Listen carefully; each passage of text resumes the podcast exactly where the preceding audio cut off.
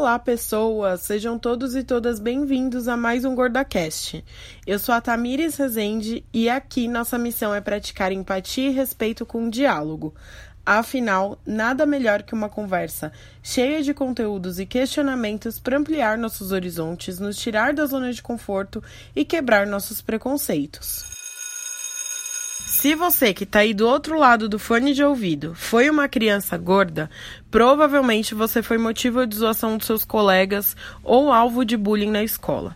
Não é à toa que, para muitos, a escola é uma época meio tenebrosa e boa de ser esquecida. As gerações 60 e 70 costumam relativizar a prática do bullying com aquele típico argumento: Na minha época, isso existir não era bullying.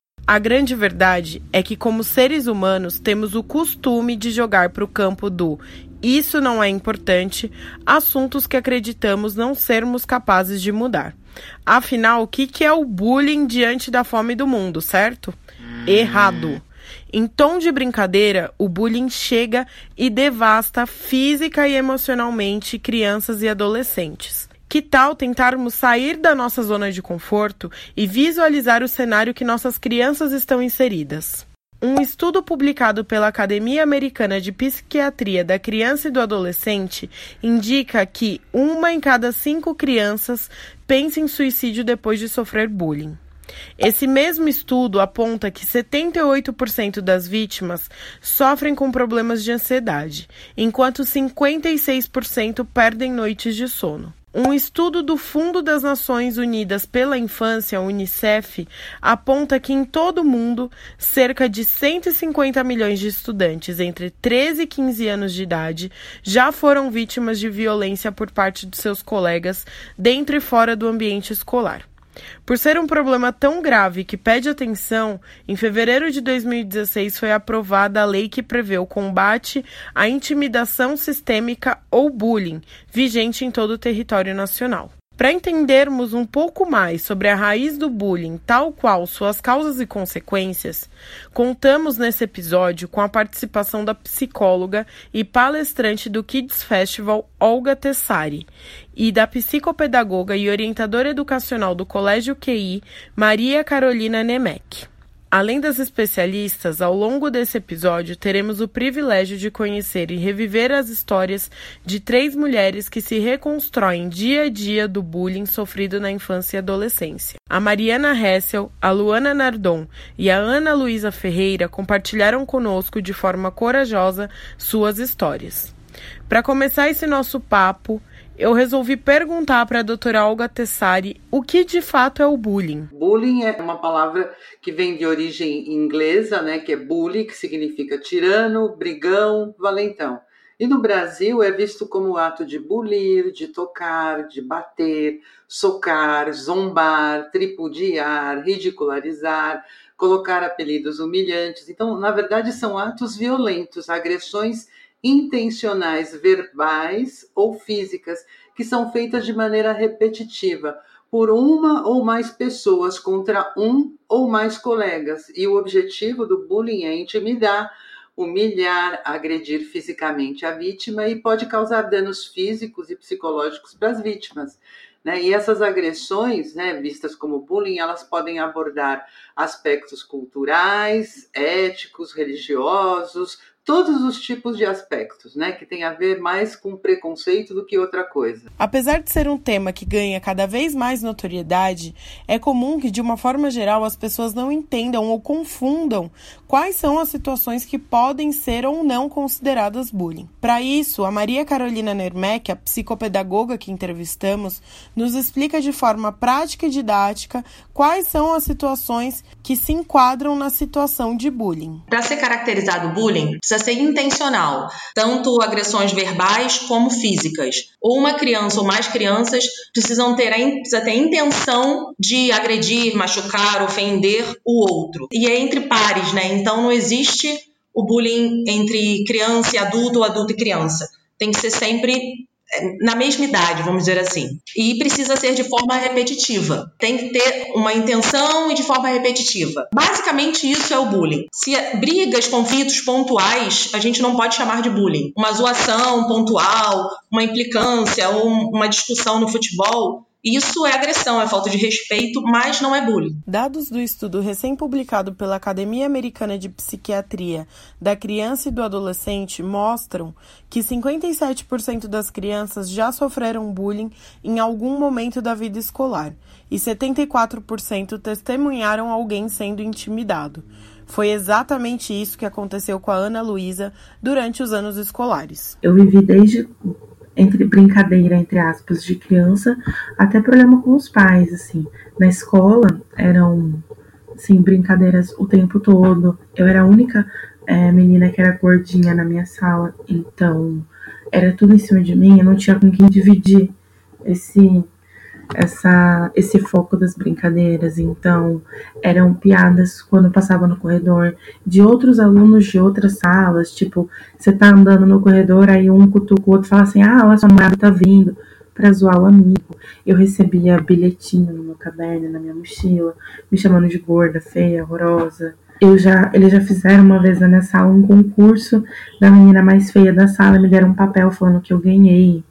Tipo, coisas nesse nível, assim, bem bem traumatizantes para uma criança, mas eu já passei por situações, por exemplo, era festa junina, aí tinha que dançar, ninguém queria dançar comigo, e aí uma vez o professor me colocou com o menino, e a mãe dele foi na escola e disse que não queria que ele dançasse comigo na festa junina. Então, tipo, passava do, do problema com as crianças assim. Algumas crianças são alvo de bullying por serem gordas, outras por qualquer outra característica física que tenha. Alguns viram piada pelo sotaque ou por simplesmente não serem naturais daquela região que vivem e estudam.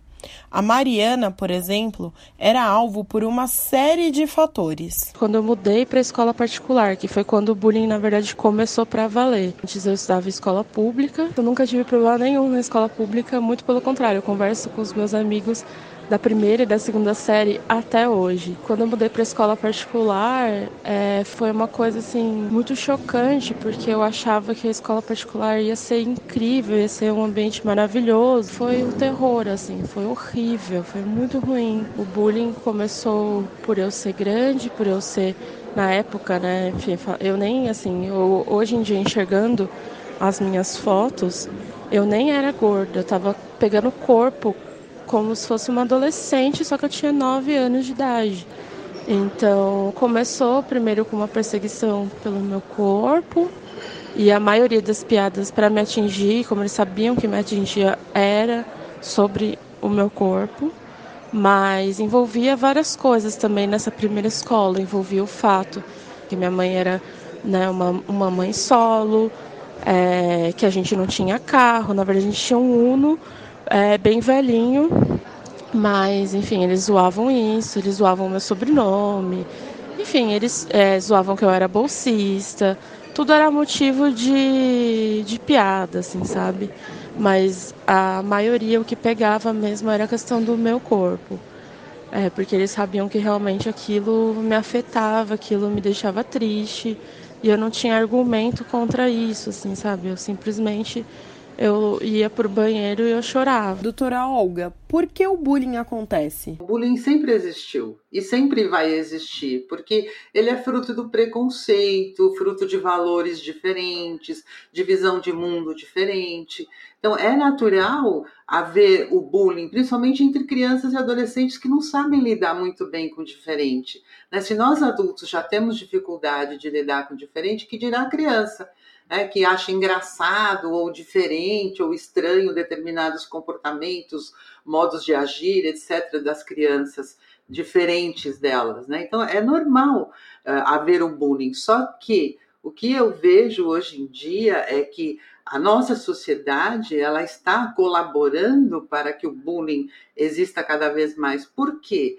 Porque os pais não estão ensinando os seus filhos a se defenderem. Hoje nós temos uma geração de pais que super protegem os seus filhos, que tomam a iniciativa pelos filhos. Então, eles tentam resolver tudo eles na frente dos filhos. Então, as crianças não sabem se defender, as crianças não sabem se colocar, as crianças não sabem lidar com as emoções, com seus medos. E tudo isso pode colaborar, sim, para que o, bullying é, permaneça. Né? Então, nesse sentido, é importante que a escola, os pais, né, todo mundo junto trabalhe para ter consciência do que é o bullying, por que, que ele acontece, como orientar os alunos, porque veja, se a criança ela se sente acolhida para poder falar do bullying, né, ela vai falar, ela vai falar com o adulto, com o pai ou com a escola e alguma atitude vai ser tomada. E a criança muitas vezes tem medo de falar para os pais, porque muitas vezes eles não sabem qual é a reação, ou então muitas vezes os pais dizem assim: ah, isso não é nada, filha, isso é coisa de criança, isso passa, deixa para lá. É, eles não valorizam, não dão valor para essa queixa da criança. E muitas vezes a própria escola também não toma nenhuma atitude. Né? Tanto que hoje em dia existem programas na escola para trabalhar o bullying, para as crianças terem consciência, para aprenderem a lidar com a diversidade, sem preconceito nenhum. Mas antes de entrarmos na questão da prevenção do bullying, eu queria ainda entender quais são os sinais de que aquela criança, aquele adolescente está sofrendo bullying. A Mari Hessel, por exemplo, conta que quis mudar de escola e sair da perua escolar por causa do bullying. Eu chorava muito, eu ficava muito triste, eu tentei sair da escola e não dava. Falei com a minha mãe, falei com meu avô, falei de todas as formas, mas enfim, na época não dava para simplesmente largar tudo no meio do período letivo. Eu tinha uma bolsa que era muito boa, o nome da escola também era muito bom, então eu tive que aguentar até o fim da oitava série nesse colégio, foi muito difícil. Eu lembro que eu quis sair da. Eu ia né, de peru escolar e esse grupinho também. Eu lembro de ter conversado com o tio da perua que eu ia sair da perua, mas eu não queria falar o motivo, né? Maria Carolina, quais são os sinais que uma criança ou um adolescente apresenta quando está sendo vítima de bullying? Então, o professor é, é a primeira pessoa que consegue observar porque está ali dentro de sala de aula com o aluno. Começa um isolamento e o aluno começa a não querer vir à escola, consequentemente o rendimento cai. Ele não consegue se concentrar, tem medo, né? Então, se é bullying mesmo, provavelmente a gente vai ver uma queda nesse rendimento. Para a doutora Olga, é possível perceber uma série de sinais na criança ou no adolescente que está sofrendo bullying dentro do ambiente escolar. É, como a criança não consegue se defender ou entender os motivos que levaram ela a essa agressão, é, ela tem determinados comportamentos é, do tipo ficar isolada de grupos no recreio, ou então ela está sempre perto de algum adulto que possa protegê-la. Em geral, ela fica triste, cabisbaixa, costuma ser a última a ser escolhida nas atividades de grupo, as notas dela caem muito e, em geral, é, ela fica isolada. Ela procura se isolar justamente para não sofrer o bullying. E dentro de casa, ela tem muitas alterações de comportamento. Então, ela tem mudanças extremas de humor, da alegria para tristeza, para raiva. Ela se irrita com qualquer coisa, usa uma série de desculpas para faltar na escola, justamente porque ela não quer sofrer o bullying. É, em geral, ela gasta mais dinheiro do que o costume pra, na cantina, justamente para pagar lanche para algumas crianças, para ela não se sentir tão isolada e ela costuma aparecer com arranhões, hematomas, machucada, faltando coisas, mochila remexida, enfim, é, coisas que não são habituais normalmente. Um dos alertas mais importantes que a doutora Olga deixa acerca dos prejuízos emocionais do bullying é quando uma criança ou adolescente sente vontade de morrer. De acordo com a Organização Mundial da Saúde, a OMS, no mundo, o suicídio é responsável por uma morte a cada 40 segundos. Além disso, entre 2002 e 2012, houve um aumento de 40% na taxa de suicídio entre crianças e adolescentes de 10 a 14 anos e de 33,5% na faixa etária entre 15 a 19 anos. Então, se o, bullying permanece, é, e na, nenhuma medida é tomada para ele acabar, né, isso vai gerando um sofrimento emocional muito grande para criança, para o adolescente. Então, ela acaba apresentando um sintoma inicial que é a ansiedade muito elevada e as consequências da ansiedade, como distúrbios do sono, problemas de estômago, transtornos alimentares, então ela pode aumentar muito o apetite ou ficar sem apetite nenhum. Ela fica muito irritada, reclama de dor de cabeça, os seus pensamentos costumam ser muito negativos e com o passar do tempo, se nada for resolvido, essa ansiedade muito elevada pode culminar na depressão. E a depressão, por sua vez, pode levar a criança, o adolescente a sentir o desejo de morrer. Né? E para resolver isso, é necessário tratamento psicológico, justamente para acabar com o trauma dessas agressões todas e até para os pais tomarem uma atitude em relação à escola também. Assim como tantas outras crianças que sofrem com o bullying, há muitos anos atrás, quando estava na escola, a Luana era uma criança solitária. Eu não tinha amigos naquela época, eu tinha uma amiga, mas nós não convivíamos muito no colégio porque a gente era de turmas diferentes. Então a gente convivia mais em casa, a gente se encontrava para brincar uma na casa da outra. Então no colégio era bem solitário. Que o bullying é um problema estrutural e que clama por atenção, todos nós já sabemos. Mas a pergunta é: de quem é a responsabilidade de prevenir e lidar com essa situação? Dos pais ou da escola?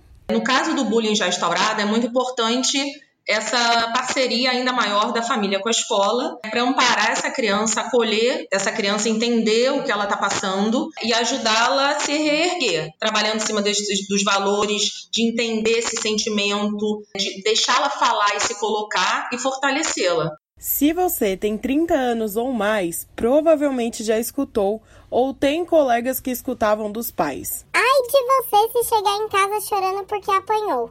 Se bater, revida. No começo desse episódio, a doutora Olga cita os atuais pais superprotetores que não ensinam seus filhos a lidar com as adversidades e conflitos. Então, doutora Olga, os pais educadores querem muito saber como instruir e apoiar as crianças e adolescentes nesse momento. Então, mas você vê, o, o que você falou são os dois extremos. Ou você vai lá e bate, re, revida, ou então deixa que eu tomo a, a frente e resolvo para você. E nas duas situações, veja, como que a criança vai revidar? De repente ela está diante de um, um, moleque que tem duas vezes o tamanho dela, duas vezes a força dela. Ela fala assim: se eu revidar, eu vou apanhar, então eu vou ficar quieto. E se meu pai vai e toma a frente, vai lá brigar com o meu coleguinha, né? Quando meu pai não estiver por perto, o bullying vai aumentar. Né? Porque eles vão falar assim: ah, seu banana, você precisa de um pai para te proteger, mas o teu pai não está aqui agora, e por aí vai.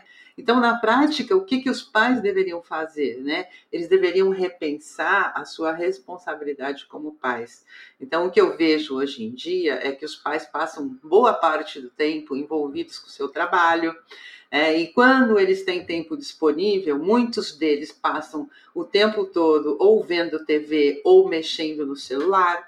Então, eles praticamente não dão atenção aos seus filhos. E ter filho é, é uma responsabilidade muito grande, porque cabe aos pais a educação básica para que eles possam lidar bem com o mundo lá fora.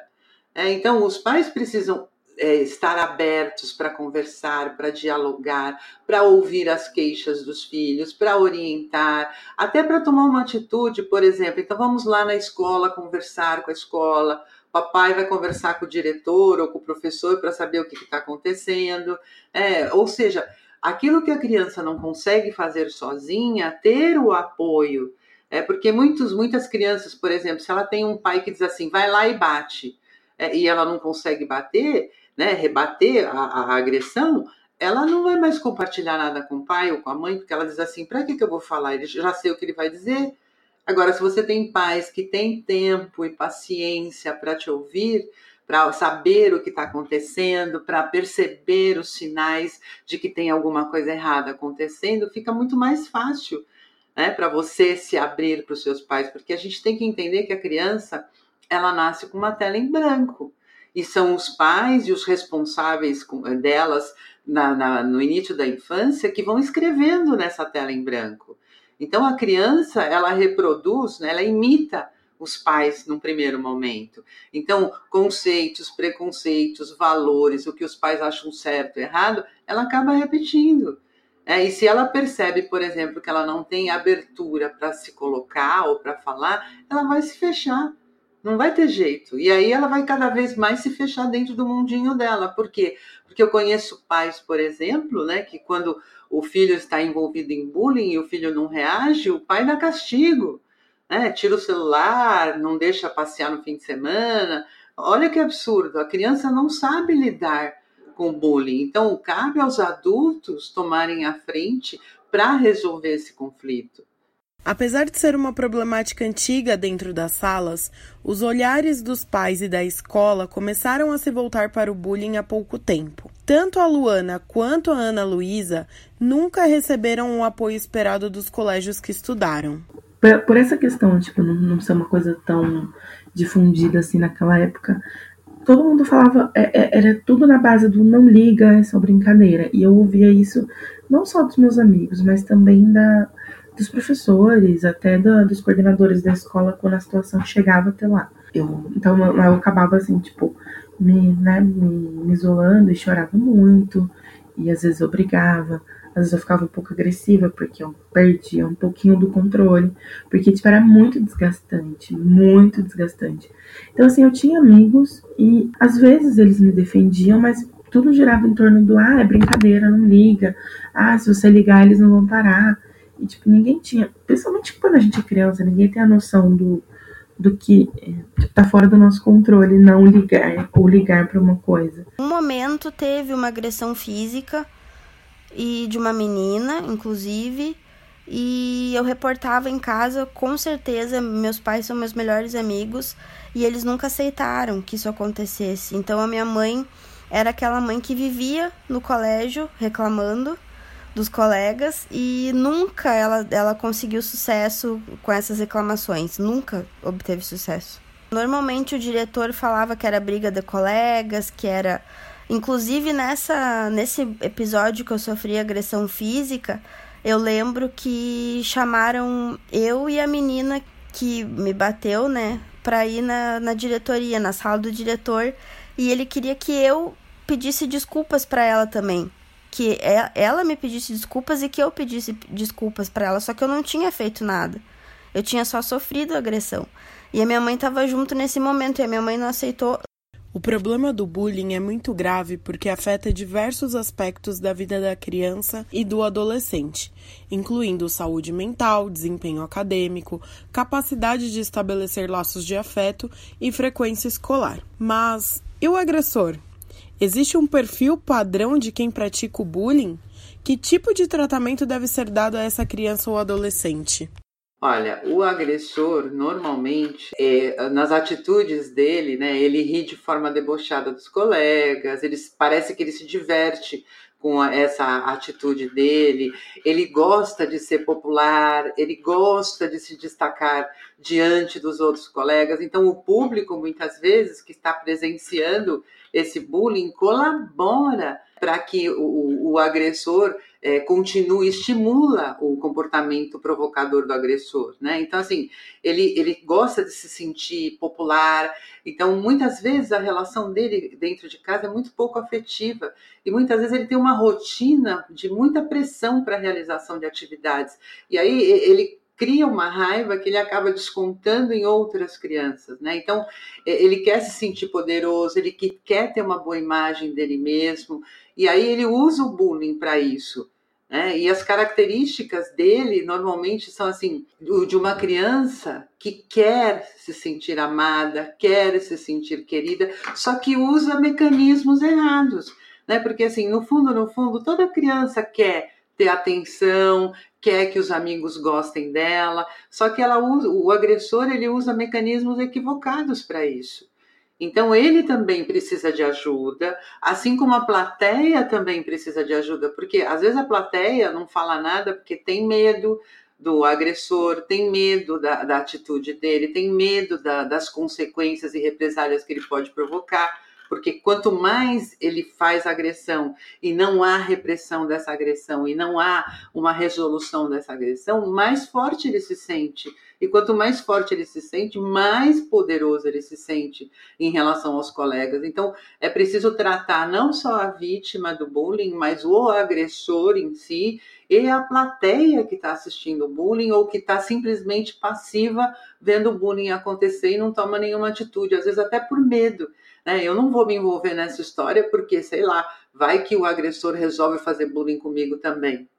Dói muito quando seu filho, sua sobrinha, seu irmão é vítima de bullying, mas também é incômodo pra caramba quando aquela criança que você tanto ama é causadora da dor e humilhação alheia. Maria Carolina, você acredita que precisamos falar ainda mais sobre o bullying? Esse tema ainda é tabu entre pais e alunos? Tudo que assim é diferente ou incomoda é sempre o do outro, né? Quando é com o meu sendo o alvo ou quem tá fazendo, é bem delicado isso, você conseguir assumir e saber como trabalhar. Eu acho que a sociedade, não, não vou dizer que está aberta, mas tem se falado muito disso tudo, de diferença, de agressões mas na hora do trabalho, da prática, é mais difícil. Eu acho que é aí que a gente precisa trabalhar mais, discutir mais em sala de aula, ter mais rodas de conversa, para cada um se colocar, colocar o que está sentindo, o que está incomodando. Né? Eu acho que isso falta ainda um pouco na nossa sociedade. Todo mundo é falado, ah, eu sei, eu entendo, mas na hora que acontece, as pessoas têm dificuldade de aceitar e de saber como lidar com isso. Desde que o mundo é mundo, Somos ensinados que demonstrar raiva e medo, por exemplo, é sinônimo de fraqueza. Então estamos treinados a refrear tudo o que sentimos. A pergunta é: estamos ensinando nossas crianças a lidar da forma correta com seus sentimentos, sejam eles positivos ou negativos? É, a nossa cultura ainda diz né, que desde o início nós temos que reprimir todos os nossos sentimentos negativos, né, que é feio expressar raiva, que não é civilizado, a gente só pode expressar sentimentos positivos. Então, na prática, assim, o senti a raiva é um sentimento normal e natural, a agressividade também é, um, é uma, um, um comportamento normal do ser humano. O que nós precisamos é aprender a lidar com a nossa raiva, a, a, lidar com a nossa agressividade. Então, a primeira coisa deveria acontecer dentro de casa. Os pais têm que estimular as crianças a falarem sobre todos os seus sentimentos e ensinar para elas a melhor forma de lidar com cada um deles, sejam positivos, negativos. Só que muitos pais também não aprenderam a lidar com os próprios sentimentos. Então, a pergunta é: como é que um pai pode ensinar um filho algo que ele só aprendeu a reprimir? ele vai repetir esse comportamento de repressão. Né? Então, a escola ela entra nesse aspecto porque ela pode sim desenvolver as competências socioemocionais dos alunos. Né? O que, que são essas competências? Habilidades essenciais para a formação do indivíduo, como a criatividade, pensamento crítico, a comunicação, colaboração, atenção, resiliência, ética, liderança e principalmente, né, saber respeitar as diferenças e conviver bem com elas. Então, a escola deve envolver os pais nesse processo, colaborando para que os pais eles também revejam seus conceitos, preconceitos, valores e para que eles entendam a importância e a influência deles na formação dos seus filhos como cidadãos. Então, assim, se você não consegue conscientizar os pais de que não, eles não são culpados, eles não fazem isso de propósito, mas que sem querer eles acabam estimulando que os filhos pratiquem bullying, né, ou então sofram o bullying, então é, é muito importante que a escola faça esse papel né, de não só conscientizar os alunos, mas os pais também, envolver todos. Há quem acredite que as crianças são naturalmente maldosas, mas eu, sinceramente, acredito que as crianças são resultado das somas dos valores, preconceitos e atitudes dos adultos que participam ativamente de suas vidas. Maria Carolina, você acredita que as crianças de fato são reflexos dos seus educadores? Eles são esponjas, né? Por isso que a gente tem que tomar muito cuidado, porque eles copiam o que é bom e o que não é. Eles, eles são totalmente reflexos mesmo. Com, conforme eles vão crescendo, eles vão lapidando isso, mas pequenos eles reproduzem muito.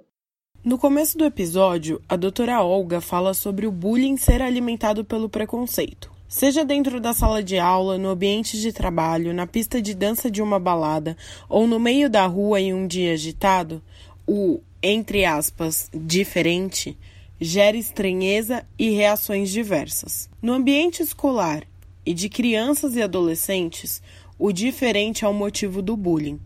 Será que precisamos falar mais sobre diversidade com nossas crianças? Essa fala, eu acho que ela até tem, mas eu acho que falta um pouco da fala junto com a prática. A gente vê muitos pais que falam: não, eu falo para o meu filho que ele tem que aceitar as diferenças, tem que respeitar todo mundo. Mas na hora que acontece, eu preciso estar tá interagindo sempre, não ficar sempre no meu, no meu grupinho, no meu mundinho fechado, senão eu não vou ter esse momento que eu vou ter que aceitar o outro. Por isso que é importante no colégio, de tempos em tempos a gente mexe nas turmas, a gente mistura, para justamente esse leque de amizades se abrir, aumentar para a criança conhecer esses outros, ver essas diferenças e aprender a lidar, porque não tem como eu aprender a lidar só nessa, nesse, no discurso, só na conversa, eu tenho que aprender a lidar na prática. Então, acredito sim, falta às vezes um pouco desse diálogo, mas eu acho que o que falta mais é a prática, eu colocar esse diálogo no dia a dia. Então, assim, eu sei que eu não posso ter preconceito que é feio. Então, tá, então vamos lá. Eu tenho um amiguinho aqui que não que tá sempre sozinho. Então, eu vou, vamos chamar ele para lanchar junto comigo? Vamos conhecer esse tão diferente? Será que, de repente, ele não tem mais afinidades comigo do que eu imaginava? Então, acho que sair um pouco dessa bolha, desse, desse grupinho que sempre fica fechado e, e conhecer o outro, né? Não tem outra forma de ver o outro se eu não conhecer. Além de toda a prática do bullying que acontece dentro da sala de aula, do pátio e nas dependências da escola, as atuais gerações precisam lidar com o desdobramento virtual desse assédio moral e repetitivo. Há uma forma de prevenir o cyberbullying? Sim, e por isso que os pais precisam estar atentos, né, o que os filhos estão fazendo, colocar programas de monitoramento para ver, porque muitas vezes o filho tem medo de falar para os pais, porque ele tem medo é, da reação dos pais, né? Então, por exemplo, os pais podem chegar e falar assim: ah, não vai mais usar celular, ah, não vai mais navegar na rede social, ah, larga isso para lá. E a criança, você sabe, hoje em dia a rede social é tudo. É, então, quando o bullying acontece, os, é, comumente chamado de cyberbullying, é, acontece nas redes sociais, no e-mail, e, e, o pior, né, a pessoa está escondida atrás de uma tela, ela se torna muito mais agressiva. Né? Ela fala coisas que normalmente ela não falaria quando ela, se ela estivesse presente olho no olho. Então machuca até muito mais do que o que acontece na vida real. E é interessante porque assim, as crianças e adolescentes hoje, eles veem as redes sociais como uma extensão da vida é, real. Então, quando eles estão ali conversando entre eles, é como se eles estivessem juntos, né, na, na, frente a frente, olho no olho. Então, eles levam muito a sério todas as agressões. Então, é importante que os pais tenham monitoramento e quando eles perceberem que está acontecendo um bullying né, com relação ao filho deles, eles têm que fazer o quê? Sentar com o filho, tentar entender. Então, eles precisam criar um clima de diálogo para que, que a criança perceba que ela não vai ser castigada, que não vai haver um castigo porque essas coisas estão acontecendo, mas que vai haver solução. Então, os pais têm que entrar em contato com a escola, entender essa dinâmica dos alunos ali se agredindo entre si, mostrar para a escola o que está acontecendo. E a escola, ela tem o um papel, é na escola que nós mudamos os nossos conceitos e preconceitos. É, e a escola tem esse papel fundamental de sentar com os alunos, de ouvir, de estar aberta. Então, ela precisa, desde o início, logo que a criança entra na escola, ela precisa deixar muito claro para as crianças que elas podem confiar na direção, que elas podem confiar nos professores, que elas têm abertura para falarem o que está acontecendo, sem nenhum tipo de represália, sem nenhum tipo de crítica, porque muitas vezes os professores, né, eles não dão atenção. Às vezes na própria sala de aula alguém faz uma piadinha, o professor até ri. Só que o professor não para para pensar, nossa, se eu estivesse no lugar dessa criança ouvindo isso, como eu me sentiria? É, se ele pensar por aí, ele fala, nossa, eu não ia gostar. Então ele tem que reprimir ali mesmo na, na sala. E não é com punição, mas é parar tudo e conversar. E para isso ele precisa do quê? de um, um, uma orientação, então a escola precisa preparar os funcionários, os professores, tem que orientar os pais também e os próprios alunos, né? porque se os alunos sentem é, que é, eles podem ser acolhidos a qualquer momento para falar alguma coisa que está acontecendo, para denunciar alguma coisa, eles vão fazer. Eles vão fazer, porque no, no, fundo, no fundo, quando existe esse clima de bullying e de agressão, todo mundo sai perdendo né? O rendimento escolar cai, as crianças acabam. É, vira assim uma bola de neve. Né? Uma pequena agressão pode aumentar, aumentar, aumentar, daqui a pouco a, a escola inteira está tá brigando entre si. Né? E, e aí os, a, a direção da escola perde totalmente o controle. Então, é importante, desde o início, começar esse trabalho. Então, voltando na questão do cyberbullying, o papel dos pais é fundamental. Né? Então, quando eu digo de monitorar o que os filhos estão fazendo, não é para brigar com eles ou para criticá-los, mas assim, é observar o que está acontecendo. E quando eles perceberem que está havendo piadinhas, provocações, etc., sentar com o filho e conversar. E assim, não deve fazer esse monitoramento sem o consentimento do filho. Dizer, olha, filho, você ainda é jovem, você ainda não sabe lidar muito bem com as coisas, tem muita gente pá do outro lado da telinha, então o papai e a mamãe precisam observar o que você faz. Né? Mas jamais impedir. E quando eles vão impedir os filhos, por exemplo, de entrar num determinado site ou etc., eles têm que explicar. É por isso a gente volta lá no que eu falei no início. A responsabilidade de ter um filho é muito grande e a, cabe aos pais essa orientação de como é o mundo lá fora e como as crianças têm que lidar com esse mundo lá fora. E se os pais não se sentem capazes para isso, é, conversem com a escola, procurem um psicólogo, procurem orientação. Né, porque é, o que os, os pais mais querem né, é que seu filho cresça sadio, feliz e que seja muito feliz pela vida inteira. Então, eles têm essa responsabilidade de fazer com que a criança seja feliz na vida adulta. Engana-se quem pensa que as consequências do bullying se encerram junto com a conclusão do ensino médio. Para Ana Luísa, o maior prejuízo de todas as agressões que sofreu durante a escola é a insegurança. A gente cresce inseguro, essa, eu acho que esse é o maior ponto. Quando você cresce é, sem autoestima, com todo esse estereótipo que as pessoas fazem de você, você cresce extremamente inseguro e não só para as relações pessoais, você cresce inseguro para tudo. Você questiona a sua capacidade de fazer qualquer coisa, porque tudo tudo estava tudo sempre relacionado a isso. Ah, é gordo porque é preguiçoso. Então, isso é um dos maiores estereótipos que você tem que se matar para poder para poder quebrar, porque tudo gira em torno disso. Se você diz que tá cansado, ah, é porque você é preguiçoso. Se você fala assim, ah, eu acho que eu não consigo fazer isso, é porque você é preguiçoso. Então, com certeza, assim, é, eu cresci extremamente insegura, é, com sérios problemas de autoestima, assim, muito, muito, muito grandes resolver. Hoje eu faço terapia, então é uma coisa que eu tenho acompanhado já faz alguns, alguns anos, e, e, ali eu, e ali foi ali que eu consegui mesmo, assim, de fato, trabalhar com isso. A gente acaba tendo que é, reviver alguns momentos dolorosos e falar disso e tentar entender a raiz de tudo isso, mas eu, eu quando eu falo assim, ah, eu consegui sair, eu consegui quebrar essa barreira, era uma coisa assim, tipo, eu falava que eu conseguia e eu fingia para todo mundo que tava tudo bem, mas, eu, mas no fundo eu sabia que não tava. Só depois que eu comecei a terapia, que eu comecei a trabalhar, entender a raiz de tudo isso, foi que eu, que eu falo que hoje, assim, ó, eu eu não duvido mais da minha capacidade de fazer as coisas.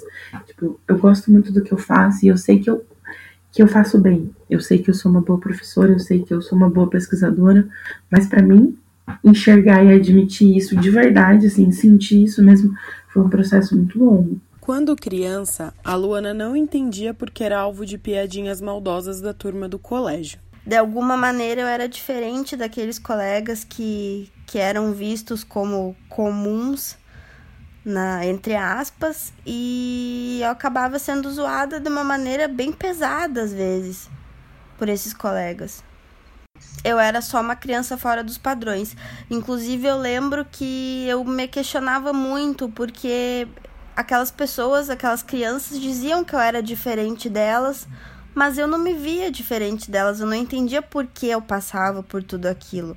E ela tem certeza que essa fase impactou significantemente na autoestima dela. Eu tive que superar porque uma coisa que me intriga muito no bullying infantil, principalmente, é que ele acontece quando a gente está formando a nossa autoestima. Então, muito da, daquilo que a gente acaba entendendo com o bullying nessa fase, a gente leva para nossa fase adulta. E eu tenho até hoje muita dificuldade com, com autoestima e etc. por conta desse bullying. Então, eu sou uma pessoa bem difícil de se relacionar. Eu não tenho, eu tenho um pouco de dificuldade em dar abertura para as pessoas se aproximarem de mim, porque fica sempre essa desconfiança de, na realidade, o que será que a pessoa está pensando, o que será que a pessoa vai falar, como ela vai te tratar. Então, eu acho que isso tem grande importância nesse, nessa minha, minha personalidade de hoje em dia. Doutora Olga, você pode nos explicar de que forma o bullying impacta na autoestima das crianças na vida adulta e quais são os fatores que contribuem para essa autoestima, para essa formação da autoestima? Olha, na prática, o que, que acontece? Como eu falei, a criança nasce com uma tela em branco, então são as pessoas à volta dela que vão dizer para ela quem ela é. Então, imagina a criança: se a minha mãe sorri para mim, ela me ama. Se a minha mãe faz cara feia para mim, ela me odeia. É, é, assim que a criança pensa, ela é radical. Ou me ama ou me odeia. Cara bonita me ama, cara feia me odeia. Então, ela não sabe muito bem quem ela é. Autoestima, na verdade, assim, é o conceito que você tem sobre você mesmo, que você vai construindo ao longo da infância, né, com o apoio dos seus pais, com seus pais mostrando as suas capacidades, estimulando uh, os seus dons, os seus talentos, dentro das suas limitações. É, só que veja, quando ela vai para a escola, né, se ela sofre o bullying, as pessoas estão dizendo que ela é uma droga, que ela é horrível, que ela é incapaz, que ela é imbecil, sei lá o quê, qual é o tipo de bullying que estão cometendo com ela, normalmente é para depreciá-la. É, e se são várias as pessoas, porque como eu falei, não é só o agressor, existe uma plateia que corrobora essa agressão. Então, a criança começa a considerar que ela não vale nada, né? que ela não tem valor como pessoa. E aí, muitas vezes, dentro de casa, isso também acontece, né? Porque muitos pais, é, não é só o bullying que colabora para isso, mas os pais também, sem querer, colaboram. Eu conheço pais, por exemplo, que dizem assim: ah, eu preciso criticar muito as atitudes dos meus filhos para eles aprenderem a ser cada vez mais perfeitos e fazerem o melhor. Só que muitas vezes esses pais nunca elogiam nada de bom que a criança faz. Então é preciso ter um equilíbrio entre o que ela faz de positivo e de negativo, para ela se sentir amada, se sentir querida, se sentir com valor. Então, muitas vezes ela vai buscar esse valor fora de casa e aí ela sofre o bullying e aí a autoestima dela realmente cai.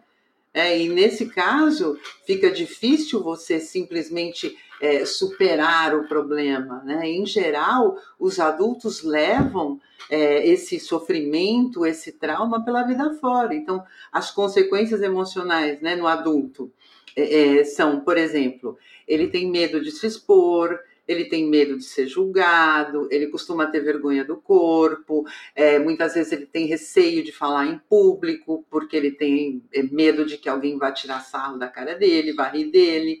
Então, tudo isso, né?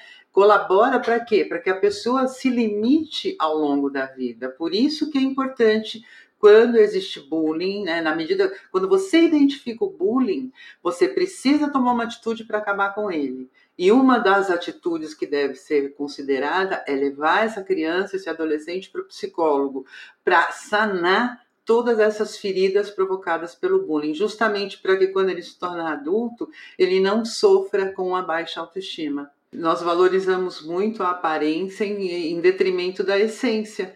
Né? Então, você, os pais muitas vezes eles criticam a não capacidade da criança ao invés de estimulá-la. Vou dar um exemplo de um fato que eu presenciei. É, a, a minha sobrinha estava aprendendo a lavar copo a lavar louça, né? Aí ela pegou o copo e virou o copo e olhou para o copo e mexeu na buchinha. Ou seja, ela ficou um tempão ali é, tentando conhecer a buchinha, o sabão, o copo, como ela poderia lavar, se ela tinha que virar de ponta cabeça. E nisso a minha irmã chegou e falou assim: Você ainda não lavou essa louça? Que absurdo! Começou a fazer um discurso. Eu chamei ela no canto e falei assim: Calma ela está aprendendo. Então, deixa ela tomar contato com a louça, deixa ela entender como é que se faz para limpar, né? trazendo à memória o que ela já viu você fazendo, orienta ela para fazer. E não critica a garota porque ela não está fazendo como você faz. Você já lava a louça há muito tempo. É óbvio que você já tem toda uma logística de lavagem que faz com que você lave muito rápido. Ela não. Então, muitas vezes os pais não respeitam a limitação das crianças, né? E principalmente não elogiam o que elas fazem. Então, é óbvio que uma pessoa que está começando a lavar um copo hoje, ela não vai lavar tão perfeitamente como uma pessoa que lava há muito tempo. E o que, que os pais dizem? Nossa, você ficou um tempão lavando o, o, o copo e olha, o copo está sujo. Ah, você não sabe lavar mesmo, não adianta, você não leva jeito para isso. É, e as crianças levam muito a sério o que elas ouvem. Né? Então, o ideal seria o quê? Puxa, que legal, você conseguiu lavar louça, parabéns, eu estou feliz. Olha, da próxima vez, presta um pouquinho mais de atenção, porque olha, ficam detalhes, sujeirinhas, tal, orientar. Eu acho que muitas vezes os pais não têm essa paciência. Né? E colaboram para quê? Para que a criança cresça se achando menos do que os outros. Então, se ela não tem a aparência que todo mundo elogia, como você é bonita, que roupa bonita, né? se, se ela, digamos, ela não ouve isso frequentemente e ela tem essas críticas todas dentro de casa, ela vai crescer com a baixa autoestima mesmo. É, e nós temos que valorizar as competências e as capacidades de cada pessoa que são diferentes. Cada criança tem os seus dons, seus talentos, sua tendência, suas características de personalidade, e os pais têm que prestar atenção nisso e valorizar, e não simplesmente só criticar, que é o que a gente vê. Sofrer bullying não é fácil. Deixa marcas profundas que demoram anos para cicatrizar, quando cicatrizam. Mas às vezes, no meio do caminho, encontramos apoios que tornam essa jornada um tiquinho menos dolorosa não é Mari? O meu melhor amigo, que é uma pessoa, enfim, maravilhosa, ele, mesmo tirando uma bolsa maior no colégio que, gente, que eu sofria bullying, ele mudou de escola junto comigo para a gente continuar junto. E, e assim, eu olho assim para essa época e tem eu lembro que assim, foi muito sofrido, mas eu lembro que eu consegui aguentar firme e não sofri mais porque eu tinha melhor, eu tinha amigos incríveis. Eu tinha o Gabriel, eu tinha a Mona Lisa. Os dois eu converso até hoje. É, sempre estavam do meu lado, me dando todo o suporte que eu precisava. E sempre me fazendo rir. É, tinha as gêmeas, a Juliana e a Mariana, tinha a Amanda, tinha a Adriana, enfim, a gente era uma turminha assim que a gente, enfim, ficava no nosso mundinho e tentava fazer que as coisas não, não afetassem a gente, não, enfim. E eles eram incríveis. Eu lembro que eles até deixaram de me chamar pelo sobrenome na época, porque uma das meninas que, que cometia bullying comigo falou que adorava como o meu sobrenome, que é Hessel, é, transmitia ódio quando ela falava Hessel. É, e aí eu lembro que eu fiquei muito mal com isso.